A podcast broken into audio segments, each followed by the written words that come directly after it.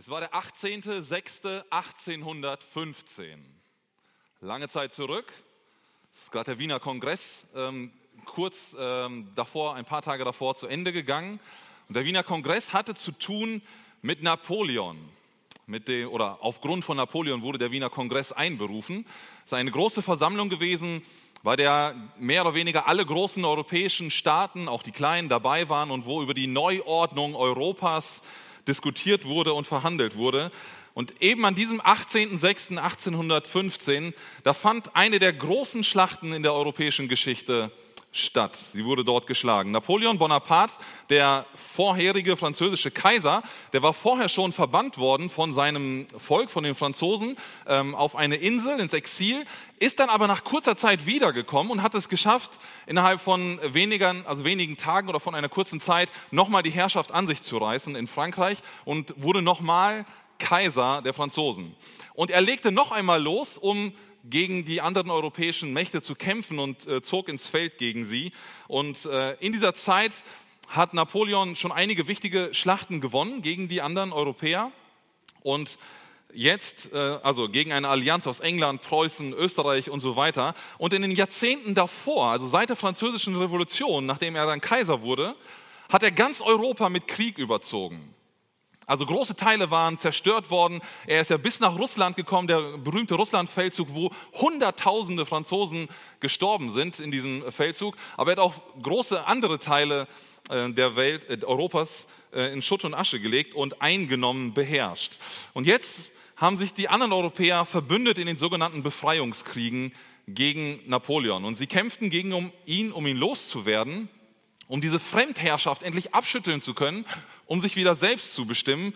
Ja, und in dieser Phase, nachdem Napoleon eben wieder an die Macht gekommen ist, ähm, ist er in Belgien bei dem Dorf Waterloo. Und das kennen mindestens alle diejenigen von euch, die ABBA kennen, die kennen das als Lied, Waterloo, ähm, aber es wird Waterloo ausgesprochen. Es ist in, im heutigen Belgien. Und dort trifft Napoleon auf eine Armee der Briten unter General Wellington. Und die stoßen dort zusammen an diesem Tag am 18.06.1815.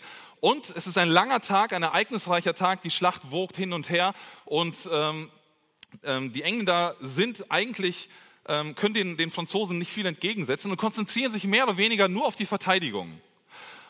Und gegen Abend dieses langen Tages wird dem General Wellington folgendes Zitat in den Mund gelegt. Er soll gesagt haben, ich wollte, es wäre Nacht oder die Preußen kämen. Aus seiner Perspektive war die Situation aussichtslos, in der er sich befand. Seine Soldaten hatten dem nichts mehr entgegenzusetzen, was von den Franzosen kam. Sie konnten sich nicht wehren in dieser Situation vernünftig. Und er sah die einzige Möglichkeit, dass es endlich Nacht und dunkel wird und man nicht kämpfen kann oder dass die Preußen kommen und ihnen helfen. Aber die Situation selbst war aussichtslos. Aus eigener Kraft, mit seiner eigenen Armee hatte er keine Chance mehr. Das hat er festgestellt. Häufig befinden wir Menschen uns in einer ähnlichen Situation. Wir fühlen uns hoffnungslos überfordert, verloren, wenn wir auf unser Leben und auf die Umstände blicken, in denen wir häufig stecken. Was Wellington damals brauchte, war eben eine Hoffnung auf eine Rettung von außen. Nicht aus sich selbst heraus, sondern von außen, dass jemand kommt und hilft. Und so war es auch. Die Geschichte ging weiter. Die Preußen waren bereits im Anmarsch. Ich glaube, Blücher hieß der General, der äh, sie anführte. Und sie trafen zu den Engländern oder stießen zu den Engländern, kämpften gegen die Franzosen, gegen Napoleon und verhalfen den Engländern schlussendlich zum Sieg gegen Napoleon. Und diese Schlacht hat Napoleon endgültig ähm, besiegt und äh, seine Machtbasis weggenommen, sodass er diesmal nicht nur auf eine nahegelegene Insel verbannt wurde, sondern ganz, ganz weit weg hinter Afrika. Ähm, und von dort ist er auch nicht mehr wiedergekommen. Die Hilfe musste von außen kommen. Heute möchte ich mit euch einen Text betrachten, der uns Hoffnung in Zeiten der Not vermitteln will. Lass uns gemeinsam in Gottes Wort schauen und daraus lernen, was Jeremia uns in Klagelieder 3, 18 bis 23 berichtet. Und als kurze Vorbemerkung, ähm, ich lese aus der Elberfelder Bibel. In der Luther- und in der Schlachterbibel zum Beispiel klingen ein paar Aussagen dieses Textes leicht anders. Das werdet ihr merken, wenn ihr in einer anderen Übersetzung lest. Ähm, das dort wird hin und wieder zum Beispiel direkt Gott angesprochen, während das in der Elberfelder etwas anders klingt. Das hängt an unterschiedlichen Übersetzungsmöglichkeiten, die die hebräische Grammatik eben mit sich bringt. Die ist sehr schwer zu übersetzen, aber das sollte uns nicht verwirren, weil der Grundgedanke, der dahinter steht, ein ganz ähnlicher ist. Also es geht in die gleiche Richtung. Ähm, wer darüber Näheres wissen will, der kann mich nachher gerne ansprechen. Ich werde also der Elberfelder Übersetzung hier folgen und ihr werdet sie auch eingeblendet sehen. Das nur als kurze Vorbemerkung, falls ihr euch fragt, warum ist die ein oder andere Aussage eines Verses vielleicht etwas anders in eurer Bibel. Aber lasst mich den ersten Teil einmal lesen, die Verse 18 bis 20. Und ich sagte, verloren ist mein Glanz und meine Hoffnung auf den Herrn. An mein Elend und meine Heimatlosigkeit zu denken, bedeutet Wermut und Gift. Und doch denkt und denkt meine Seele daran und ist niedergedrückt in mir. Dieser Text ist geschrieben worden, also das ganze Buch Klagelieder von dem Propheten Jeremia. Und äh, Jeremia malt hier ein ziemlich düsteres Bild seiner persönlichen Lage, in der er war. Es scheint so, als wäre Jeremia, als, als wäre er in einer absolut hoffnungslosen Situation. Also sein Blick auf diese Umstände, in denen er ist, die, der zeigt ihm, da ist eigentlich keine große Hoffnung. Da ist kein Ausweg, da ist keine Lösung, da ist irgendwie kein Vorankommen für ihn möglich. Er spricht konkret im Vers 18 am Anfang von verlorenem Glanz. Luther sagt verlorener Ruhm. Alles, was vorher bedeutend war für ihn, was ihm, ähm, ja, das ist vergangen. Alles, worauf er stolz war, ist nun weg. Alles, was ihn besonders gemacht hat, ist nun verloren. Dieser Glanz, der sein Leben ausgemacht hat vorher, der ist auf einmal weg, nicht mehr greifbar. All das Schöne, all das Gute, alles, was ihn ausmachte. Aber noch viel schlimmer ist es, dass er seine Hoffnung auf den Herrn verloren hat. So lesen wir es am Ende von Vers 18.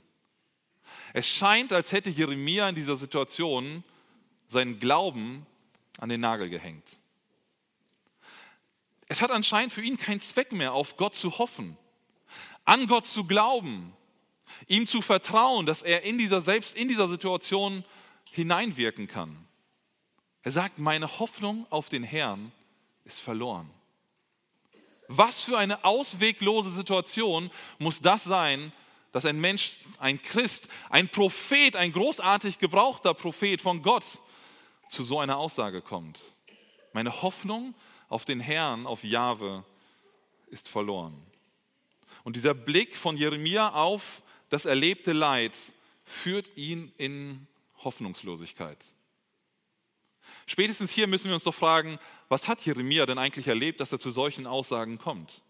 Lass mich kurz in die Geschichte des Volkes Israel mit euch hineingehen. Über Jahrhunderte hat Gott immer wieder Propheten zu seinem Volk geschickt. Immer wieder schickte er sie dorthin, Ihr kennt die großen Namen Elia, Elisa, Jesaja, ähm, Amos und so weiter, unter anderem Jeremia. Diese großen Männer, die Gott gebrauchte, um in das Volk hineinzusprechen und das Volk zu warnen und immer wieder zurückzurufen und sagen, Leute, ihr seid auf einem falschen Weg. Ihr bewegt euch von Gott weg. Ihr tut nicht das, was Gott von euch möchte, was er uns in seinem Wort sagt, was wir in dem Gesetz lesen. Da wurde der Sabbat nicht gehalten, die Menschen brachten nicht den Zehnten in den Tempel, um die Leviten zu versorgen und so weiter und so weiter. Sie ließen Gott links liegen. Manchmal lebten sie in einer gewissen religiösen Frömmigkeit. Der Schein war da. Es sah alles nach gutem Gottesdienst aus. Es sah nach gutem Glauben, nach einem wahren Nachfolger Jahwes aus. Aber Gott sagt, innen drinne sieht es ganz anders aus.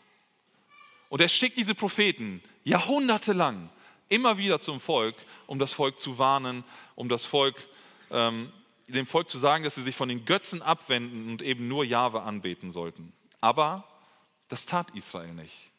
Es gab immer wieder kurze Phasen, in denen sie sich auf Gott neu ausrichteten, aber nach einer Zeit fielen sie wieder in alte Muster zurück und beteten wieder andere Götter an. Gott schickte irgendwann das, was er vorhergesagt hat, nämlich das Gericht, eine Strafe. Und im Jahr 722 vor Christus, da wurde das Nordreich, also Israel wurde ja geteilt in zwei Reiche, das Nordreich, der obere Teil, der gottlosere Teil, wurde schon 722 vor Christus von den Assyrern komplett zerstört. Die Bevölkerung wurde in die Gefangenschaft geführt und wir lesen nichts mehr von ihnen in der Bibel. Sie kommen nachher nicht nochmal vor. Außer der Überrest, der dort geblieben ist, der sich vermischt hat mit anderen Völkern und zu den Samaritern nachher wurde. Im Neuen Testament finden wir dann ein paar äh, Beispiele von ihnen. Aber das Südreich, in dem auch Jeremia war, in dem Jerusalem lag, der Tempel war, das hatte länger Bestand. Da waren immer wieder auch gute Könige dabei, Hiskia, Josia und so weiter, die nach Gott fragten. Ähm, und hier wirkte Jeremia, aber auch das Südreich wurde irgendwann von dem Gericht Gottes heimgesucht. Und zwar, und zwar im Jahr 586 dann endgültig, vorher auch schon ein paar Mal angegriffen und ein, teilweise zerstört. 586 vor Christus endgültig, vollständig zerstört. Die Babylonier haben ganze Sache gemacht. Und genau diese Situation der Zerstörung, die erlebt Jeremia hier hautnah mit. Er ist mittendrin in diesen Kriegswirren, als die Babylonier ankommen und Israel nun komplett einnehmen wollen. Und er erlebt die Belagerung mit von Jerusalem, dass sie eingeschlossen sind. Und ihr könnt euch vorstellen, was in der Belagerung alles passiert. Da kommt ganz schnell Hunger, da kommen Seuchen, die ausbrechen, Krankheiten, die sich verbreiten, weil es eben so schlechte ähm, Verhältnisse sind, Umstände, in denen die Menschen dort leben. Tausende, Abertausende Israeliten sind gestorben in dem Kampf oder sind verhungert aufgrund der Notlage, in der sie dort waren. Sie litten an mangelnder Versorgung. Ein großer Teil des Volkes ist verschleppt worden. Denkt zurück an die Geschichte von Daniel, der mitgenommen wurde mit vielen anderen, die entführt wurden, aus ihrer Heimat herausgerissen, tausende Kilometer weg, weit weg nach Babel, nach Susa und wie die Städte alle heißen, wo sie hingebracht worden sind, weg aus der Heimat. Weg aus dem Umfeld, das sie kannten, wo sie aufgewachsen waren, was ihnen etwas bedeutete. Und ihr könnt euch vorstellen, welches Leid noch so alles mit Kriegshandlungen einhergeht. Da brauche ich das nicht groß ausmalen. Und zu guter Letzt war Jerusalem in Schutt und Asche gelegt. Die Babylonier hatten Jerusalem ausradiert. Und was war in Jerusalem? Mitten in Jerusalem steht der Tempel Gottes, der Mittelpunkt des gesellschaftlichen und religiösen Lebens für das Volk Israel. Und auch dieser Tempel ist vollständig zerstört. Der Tempel, den Salomo aufgebaut hat, in dem die Gottesdienste gefeiert wurden, die Feste gefeiert wurden, die Opferungen täglich durchgeführt wurden, wo der Kontakt zu Gott ganz nah war. Der Ort, zu dem die Israeliten mindestens dreimal im Jahr zusammenkommen mussten, um dort gemeinsam zu feiern und Gott anzubeten. Auch der Tempel ist komplett zerstört. Die Identität des Volkes, könnte man meinen, ist komplett ausradiert. Und Jeremia gehört zu den wenigen Menschen, die diese Katastrophe überlebten. Und er darf in, in, in Juda, in, also in, in Jerusalem bleiben. Er wird nicht entführt mit nach Babel. Er bleibt zu Hause bei dem ganz kleinen Überrest, der dort geblieben ist. Alles unbedeutende, unwichtige Leute, die zu Hause bleiben durften als Überrest. Und er bleibt bei ihnen. Aber er hat dieses Gericht Gottes hautnah miterlebt. Und mit diesem Wissen der Geschichte, dieses historischen Kontextes, in den unser Text hineingeschrieben wurde, können wir die Aussagen, die Jeremia hier tätigt, glaube ich, ein Stück weit besser nachvollziehen. Es war dieses unglaubliche Leid, das das Volk und Jeremia erlebten. Sie waren am Ende.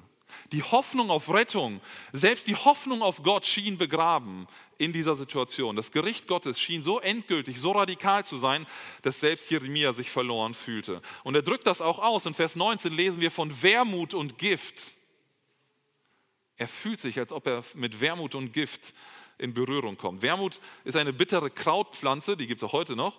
Und in der Bibel wird sie ganz häufig mit, mit, vor allem mit einer giftigen, also ist sehr bitter, aber auch in einer gewissen Dosis giftig. Und in der Bibel wird sie häufig mit, diesem, mit der giftigen Substanz eben in Verbindung gebracht.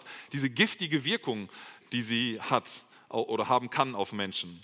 Und Jeremia merkt hier, wenn er sich auf seine Umstände fokussiert, auf die Situation, in der er gerade steckt, auf das Leid, das das Volk erlebt, dann sagt er, dann ist es für ihn wie Wermut, wie Gift.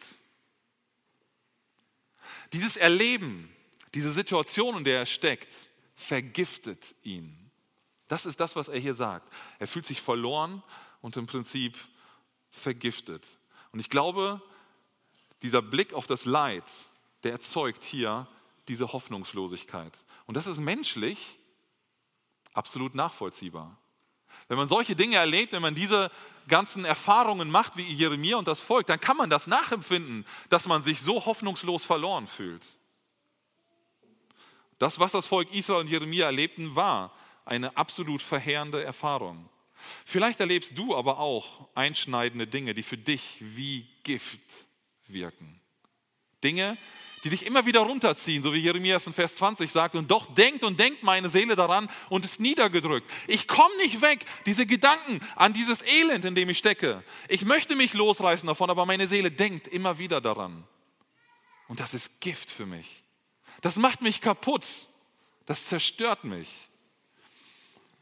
Vielleicht hast du Erfahrungen in deinem Leben, die für dich auch eine gewisse Hoffnungslosigkeit verbreiten. Vielleicht steckst du gerade mitten in einer leidvollen Situation. Bei dem einen, und das haben wir in unserer Gemeinde leider recht häufig, ist es vielleicht die eigene Krankheit, die du hast. Oder die Krankheit eines lieben Menschen aus deiner Familie, aus deinem Bekanntenkreis, von deinen Freunden. Und diese Krankheit wirkt sich immer stärker aus und scheint dir jede Hoffnung zu nehmen in diesem Leben. Vielleicht ist deine Hoffnung durch so eine Krankheit auf den Herrn auch verloren, wie bei Jeremia. Bei einem anderen kann es sein, dass du Gewalt erlebt hast, dass du Missbrauch erlebt hast, in deiner eigenen Familie vielleicht, von Eltern, von anderen Nahestehenden, vielleicht von Fremden, wie auch immer. Vielleicht erlebst du es auch jetzt gerade aktuell noch. Und diese Erfahrungen können so schrecklich sein. Sie nehmen einem jede Hoffnung auf eine gute Zukunft. Sie lähmen einen. Und vielleicht steckst du gerade mitten in dieser Situation des Leids, der Hoffnungslosigkeit. Die schrecklichen Erfahrungen, die wir haben können, können aber auch noch anders gelagert sein. Vielleicht schlägst du dich mit Ängsten herum, bist mit Ängsten befallen, die dich einfach nicht loslassen. Das können Versagensängste sein, die dich umtreiben. In der Schule, dass du Leistung bringen musst und du glaubst, du schaffst es nicht. Vielleicht auf der Arbeitsstelle, da sind Erwartungen, die an dich gestellt werden und du kommst nicht hinterher, weil du von diesen Ängsten befallen bist, das irgendwie schaffen zu müssen. Und diese Angst des Versagens, die zieht dich runter. Vielleicht sind es Ängste, die deine Finanzen betreffen, weil du nicht weißt, wie es weitergehen soll finanziell bei der aktuellen wirtschaftlichen Lage. Vielleicht ist mit deinem Arbeitsplatz die Situation unsicher, wie auch immer. Du weißt nicht, wie es weitergeht. Und das sind Ängste, die uns lähmen können, die wie Gift in uns wirken. Vielleicht sind das Ängste um deine Kinder. Wer weiß, was die Zukunft noch alles bringt? In was für eine Welt entwickeln wir uns weiter? Was kommt morgen und übermorgen? Vielleicht sind das die Ängste, die dich umtreiben. Und die sind wie Gift in dir drinne. Sie ziehen dich runter und machen dich kaputt. Es scheint jede Hoffnung verloren zu sein. Vielleicht erlebst du aber auch Leid in einer Beziehung, in der du stehst. Zu deinen Eltern, zu deinen Kindern, zu deinem Ehepartner, zu guten Freunden. Da ist die Beziehung gestört. Da gibt es Stress. Da gibt es Dinge, die euch auseinanderbringen irgendwie. Sünde im Leben, die etwas kaputt macht oder einfach Unverständnis ähm, und ja, wenig Liebe füreinander. Und die Situation scheint so hoffnungslos, weil dieses Leid in der Beziehung dich innerlich komplett vergiftet und dir jede Hoffnung nehmen möchte, dass es gut endet, dass es weitergehen kann, dass wir zusammen weitere nächste Schritte gehen können. Wenn du in einer solchen Situation steckst, dann musst du dir dessen bewusst werden, was Jeremia in diesen Versen äußert. Der Blick auf diese Umstände auf dieses Leid, so nachvollziehbar das ist, dass wir darauf schauen. Aber dieser Blick auf diese Umstände, auf dieses Leid, ist Gift für dich. Das ist die Aussage, die hier dahinter steht. Ich schaue immer wieder drauf und es ist Gift, das mich zerstört. Das macht mich kaputt. Das lähmt mich und das macht meinen Alltag, das zerstört mich in meinem Alltag. Wenn dein Fokus auf diesen Dingen liegt, was ja nachvollziehbar ist, aber dann werden diese Dinge dich zerstören. Das Gift wird immer weiter um sich fressen in deinem Leben. Du wirst immer mehr verzweifeln und die Freude wird nicht in dein Leben zurückkehren können. Das sagt uns Jeremia in diesen Versen. Ich denke immer und immer wieder daran und bin niedergedrückt. Und das Gift bekommt die Möglichkeit, sich auszubreiten. Und das müssen wir verstehen. Das müssen wir von Jeremia hier mitnehmen. Wir müssen verstehen, wenn wir wieder Hoffnung mitten im Leid verspüren wollen, dann müssen wir wissen, was uns schadet, weil das der erste Schritt ist, um aus diesem Leid ähm, herauszukommen oder um die Hoffnung zu sehen. Der Blick auf das Leid, das ist das, was Jeremia hier sagt, verbreitet nur Hoffnungslosigkeit. Wende deinen Blick also weg von diesem Leid, weg von den Umständen. Nachdem Jeremia erkannt hat, was der Blick auf das Leid in ihm auslöst, nämlich diese innere Zerstörung durch das Gift, das wir gerade besprochen haben, ändert sich seine Blickrichtung. Und ich lese euch die Verse 21 bis 23 vor. Doch dies will ich mir in den Sinn zurückrufen. Darauf will ich hoffen. Ja, die Gnadenerweise des Herrn sind nicht zu Ende. Ja, sein Erbarmen hört nicht auf. Es ist jeden Morgen neu. Groß ist deine Treue. Diese Verse, die gehören für mich zu den großartigsten Beschreibungen unseres Gottes, die wir in der Bibel finden können. Sie stellen den Höhepunkt in diesem Buch dar. Das ganze Buch ist voller Klagen und mittendrin diese Verse, die unseren Gott beschreiben. Jeremia ist nach wie vor in der gleichen Situation. Das Leid hat nicht aufgehört. Das Volk ist immer noch verschleppt. Die Steine des Tempels und der, der Stadtmauer, die liegen immer noch überall verstreut oder sind verbrannt. Es ist alles immer noch zerstört. Das Leid ist immer noch da und greifbar. Aber der Blick hat sich verändert. Der Blick auf Gott schenkt hier Hoffnung mitten in Zeiten der Not. Aber warum ist das so? Was ändert dieser Blick denn auf Gott? Wenn ich auf einmal auf Gott schaue, warum ist das was anderes? Was macht das mit mir? Ich denke, es liegt an Gottes Wesen, das uns hier beschrieben wird. Gott wird hier mit Begriffen beschrieben wie Gnadenerweise, also Gnade, die Gott weitergibt, Erbarmen, Treue. Das sind so die Attribute, die Gott hier zugeschrieben werden. So ist Gott. In all dem Leid, das Jeremia und Israel hier erleben, sieht Jeremia Gott also immer noch als den an, der gut ist, der gnädig ist, der treu ist. Ja, Gott hat das Gericht geschickt, weil das Volk nicht zurückkehrte. Aber Gott ist immer noch der gute, der treue, der erbarmungsvolle Gott. Selbst wenn die Umstände alles andere als rosig aussehen, weiß Jeremia doch, wie Gott wirklich ist. Gott hat nämlich noch nicht aufgehört, gnädig zu sein. Dieses Wort, das hier verwendet wird für gnädig, das hebräische Wort, das steht ganz häufig im Zusammenhang mit dem Bundesschluss, den Gott mit dem Volk geschlossen hat. Also immer wenn es darum geht, dass Gott sein Versprechen einhalten wird, weil er einen Bund mit dem Volk eingegangen ist. In diesem Zusammenhang tritt das Wort ganz häufig auf. Und Jeremia sagt, deine Gnade, die an diesen Bund gekoppelt ist, die hat noch nicht aufgehört. Gott, du stehst immer noch zu deinem Bund. Selbst wenn wir jetzt durch eine Zeit gehen, in der wir dein Gericht erleben, weil wir uns an den Bund nicht gehalten haben, hast du auch versprochen, dass du uns wieder zurückführen wirst. Du wirst deinen Bund einhalten. Deine Gnade ist noch da. Immer wieder aufs Neue. Jeden Tag, sagt Jeremia, wenn die Sonne neu aufgeht, ist Gottes Erbarmen für ihn da. Wisst ihr, wir beten manchmal floskelhaft, danke Herr für diesen neuen Tag, danke, dass wir ihn erleben dürfen. Aber wisst ihr, das ist einer der größten Gründe, für die wir wirklich danken können. Jeden Tag neu. Wenn du die Sonne aufgehen siehst, dann weißt du, Gottes Erbarmen ist noch da. Gottes Gnade ist wieder da. Wieder ein neuer Tag, in dem ich Gott erleben darf. Wieder ein neuer Tag, in dem ich weiß, dass Gott mit mir geht, dass er durch die schwierigsten Zeiten mit mir hindurchgeht. Gott ist da. Die, an der Sonne dürfen wir uns jeden Tag neu erfreuen und an diese Gnade Gottes denken. Und bei Gott wird Treue immer noch groß geschrieben. Seine Treue ist groß.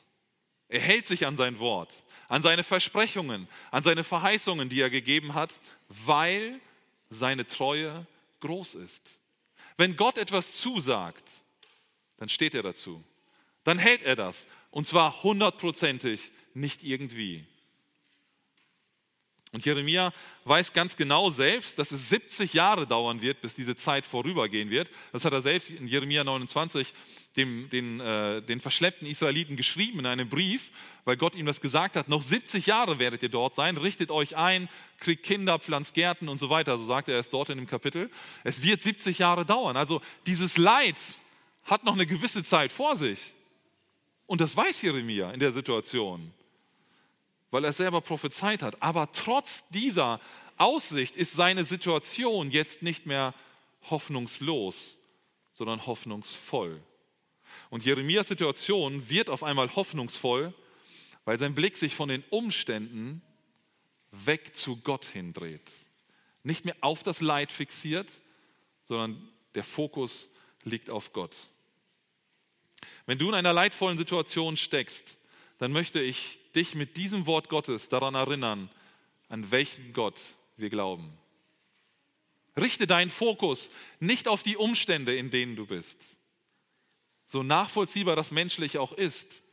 Aber richte deinen Fokus nicht auf die Umstände, sondern schau immer wieder ganz bewusst auf unseren großartigen Gott, dessen Beschreibung wir gerade hier gelesen haben. Wir folgen einem gnädigen, einem barmherzigen, einem treuen Gott, der zu dem steht, was er gesagt hat. Und Gott ist jeden Morgen neu da. Er verlässt uns nicht. Aber wir müssen es uns immer wieder bewusst in den Sinn rufen. In Vers 21 lesen wir, ich will es mir in den Sinn zurückrufen, darauf will ich hoffen. Also ganz bewusst immer wieder darauf ausrichten, Gott, ich möchte nicht auf meine Umstände schauen, sondern ich möchte auf dich blicken. Ich möchte von dir die Kraft bekommen für diesen neuen Tag. Dieser Blickwinkel gibt uns Hoffnung in Zeiten der Not. Im Neuen Testament finden wir eine Aussage, die diesen Gedanken so genial unterstreicht. Paulus schreibt in Philippa 4 folgendes: Seid um nichts besorgt, sondern in allem sollen durch Gebet und Flehen mit Danksagung eure Anliegen vor Gott kund werden. Und der Friede Gottes, der allen Verstand übersteigt, wird eure Herzen und eure Gedanken bewahren in Christus Jesus. Wenn wir unser Anliegen, das, was uns bewegt, das Leid, in dem wir sind, diese katastrophalen Situationen, die wir haben, wenn wir sie im Gebet und Flehen Gott abgeben, dann sagt Paulus hier, dann schenkt Gott uns einen Frieden, der unseren Verstand übersteigt. Wisst ihr, was das bedeutet? Ein Frieden, den wir nicht logisch erklären können, weil die Situation immer noch dreckig ist, immer noch schlecht, immer noch schrecklich. Und wir können es nicht erklären, warum wir auf einmal einen Frieden haben. Es ist logisch nicht nachvollziehbar aber Gott schenkt ihn uns. Es ist ein Frieden, den wir mit unserem Verstand nicht begreifen können, nicht wirklich verstehen können. Er übersteigt unser verstandesmäßige Denken. Das ist das, was Gott uns geben möchte, wenn wir unsere Anliegen im Gebet und Flehen ihm abgeben möchten, abgeben. Weil wir wissen, dass wir diesem guten und gnädigen Gott folgen. Und das gibt Zeit, Hoffnung in Zeiten der Not. Eine andere schöne Parallele, die haben wir ja schon von Edot am Anfang zur Begrüßung gehört aus Psalm 23. Auch dort sind die Umstände keineswegs rosig. David schildert in diesem Psalm 23 in Vers 4, dass er eine Wanderung durch das Tal des Todesschattens macht. Luther sagt finsteres Tal, Elberfelder sagt, es ist das Tal des Todesschattens. Also eine Wanderung, ein Weg, den er gehen muss, der nicht schön ist, der schwierig ist, der mit ganz vielen Hindernissen, mit Problemen, mit dem Tod selbst in Verbindung gebracht wird. Das Tal des Todesschattens. Und doch ist Gott dabei. In Vers 5 in diesem Psalm beschreibt er, dass die Feinde um ihn herum sind, also wieder Leid und Bedrängnis, irgendetwas, was auf ihn negativ einwirkt. Und er sagt, aber du Gott bereitest einen Tisch im Angesicht meiner, im Angesicht meiner Feinde.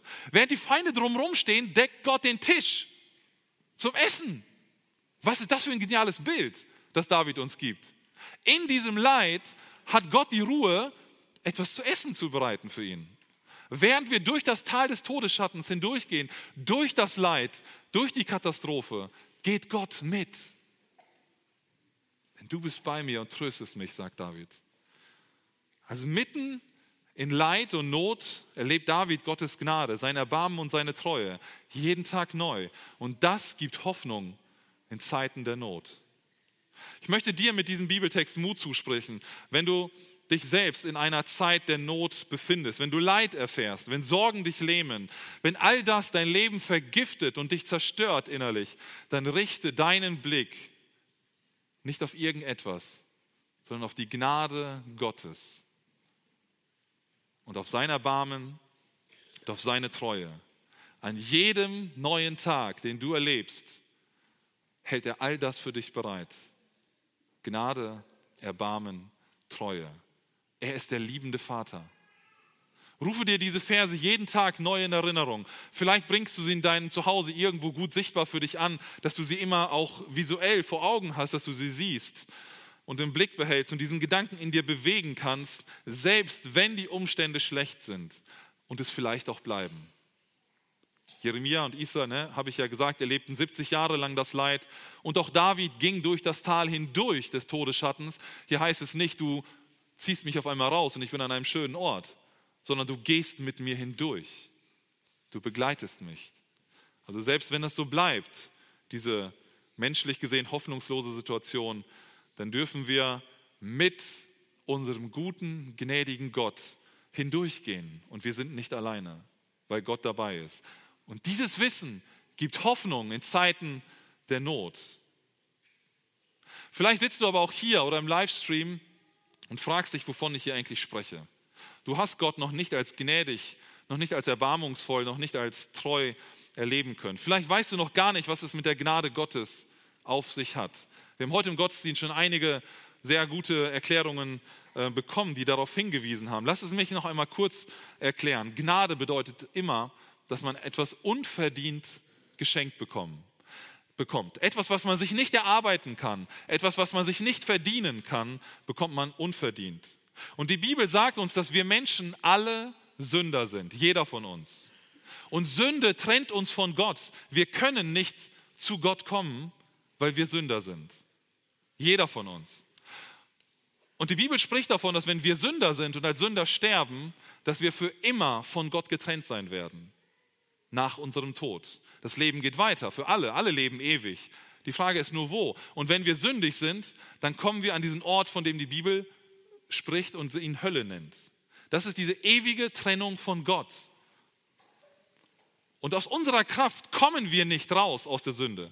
Wir sind in dieser Sünde gefangen, in unseren schlechten Taten, in unserem schlechten Sein, das wir als Menschen sind, weil die Sünde uns trennt. Und wir haben keine Chance, selber irgendwie zu einem besseren Leben zu kommen. Das ist das Dilemma, in dem wir stecken. Das ist die eigentliche auswegslose Situation, hoffnungslose Situation, die wir Menschen haben. Aber Gott schickt seinen Sohn Jesus auf die Welt. Und bald haben wir Weihnachten, wir freuen uns drauf. Und da wollen wir genau das feiern. Gott schickt seinen Sohn auf diese Welt. Jesus wird geboren in Bethlehem und wächst auf. Und was macht Jesus am Ende seines Lebens? Er stirbt am Kreuz. Er stirbt und nimmt an dieses Kreuz deine Schuld, deine Sünde und meine Sünde. Das ist mitgenommen von Jesus an das Kreuz. Und wenn wir, weil Jesus unschuldig war, weil Jesus keine Sünde begangen hat, konnte er an der Stelle von anderen sterben. Und wenn wir das glauben, wenn du das glaubst, dass Jesus stellvertretend für deine Schuld gestorben ist, also dass er stellvertretend an deiner Stelle die Strafe getragen hat, dann wirst du gerettet werden. Dann kommst du zu Gott. Die Bibel nennt es, dass wir dann Kinder Gottes werden. Was für ein eine Adelung, die wir dadurch bekommen. Wir werden Kinder Gottes.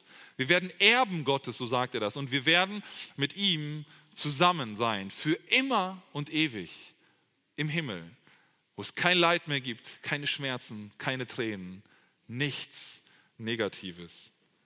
Das ist Gnade. Es ist Gottes unverdientes Angebot zur Rettung für uns Menschen.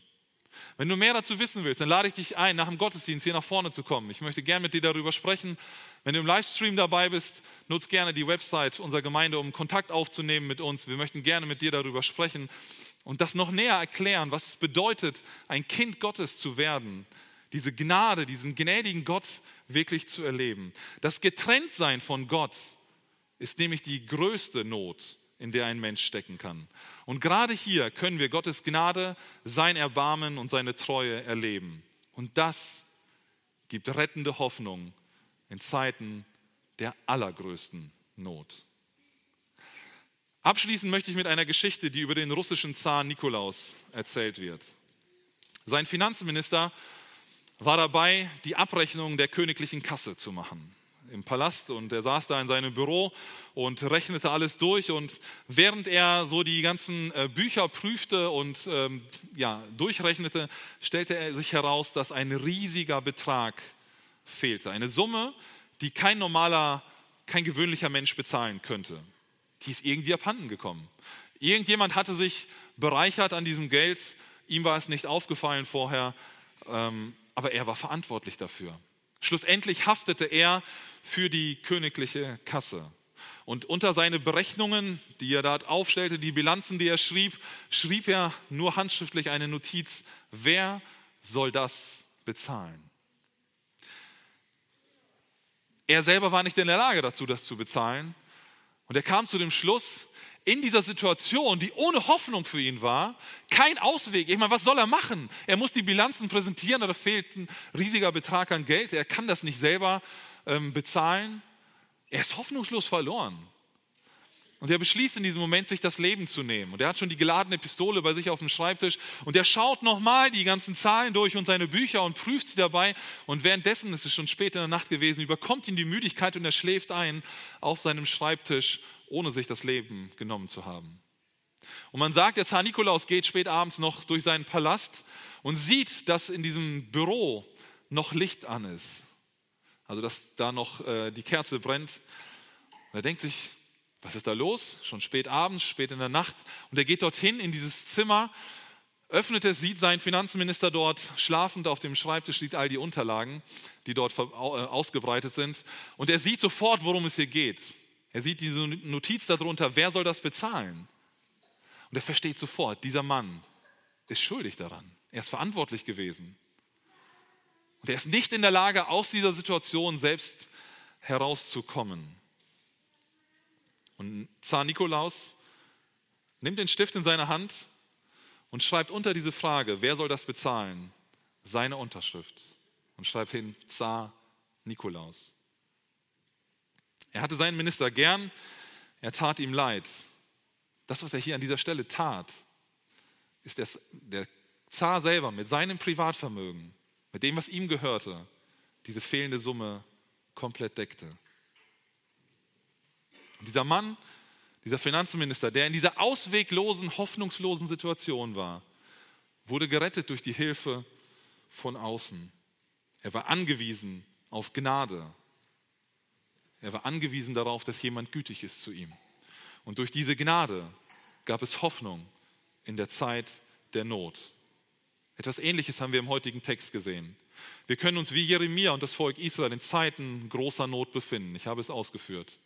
Es gibt für uns einfach keinen Ausweg vielleicht. Die Umstände ziehen uns runter, sie machen uns fertig. Und vielleicht erlebst du genau das jetzt gerade. In dieser Zeit müssen wir zuerst erkennen, dass dieser ständige Blick auf die Umstände, auf diese Erlebnisse, die wir haben, wie Gift in uns ist und uns nach und nach zerstört.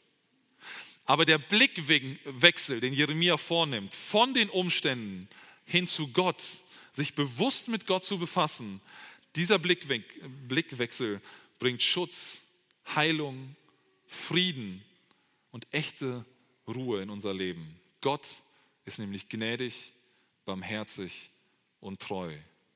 Und nur Gott bringt echte Hoffnung in Zeiten der Not. Amen.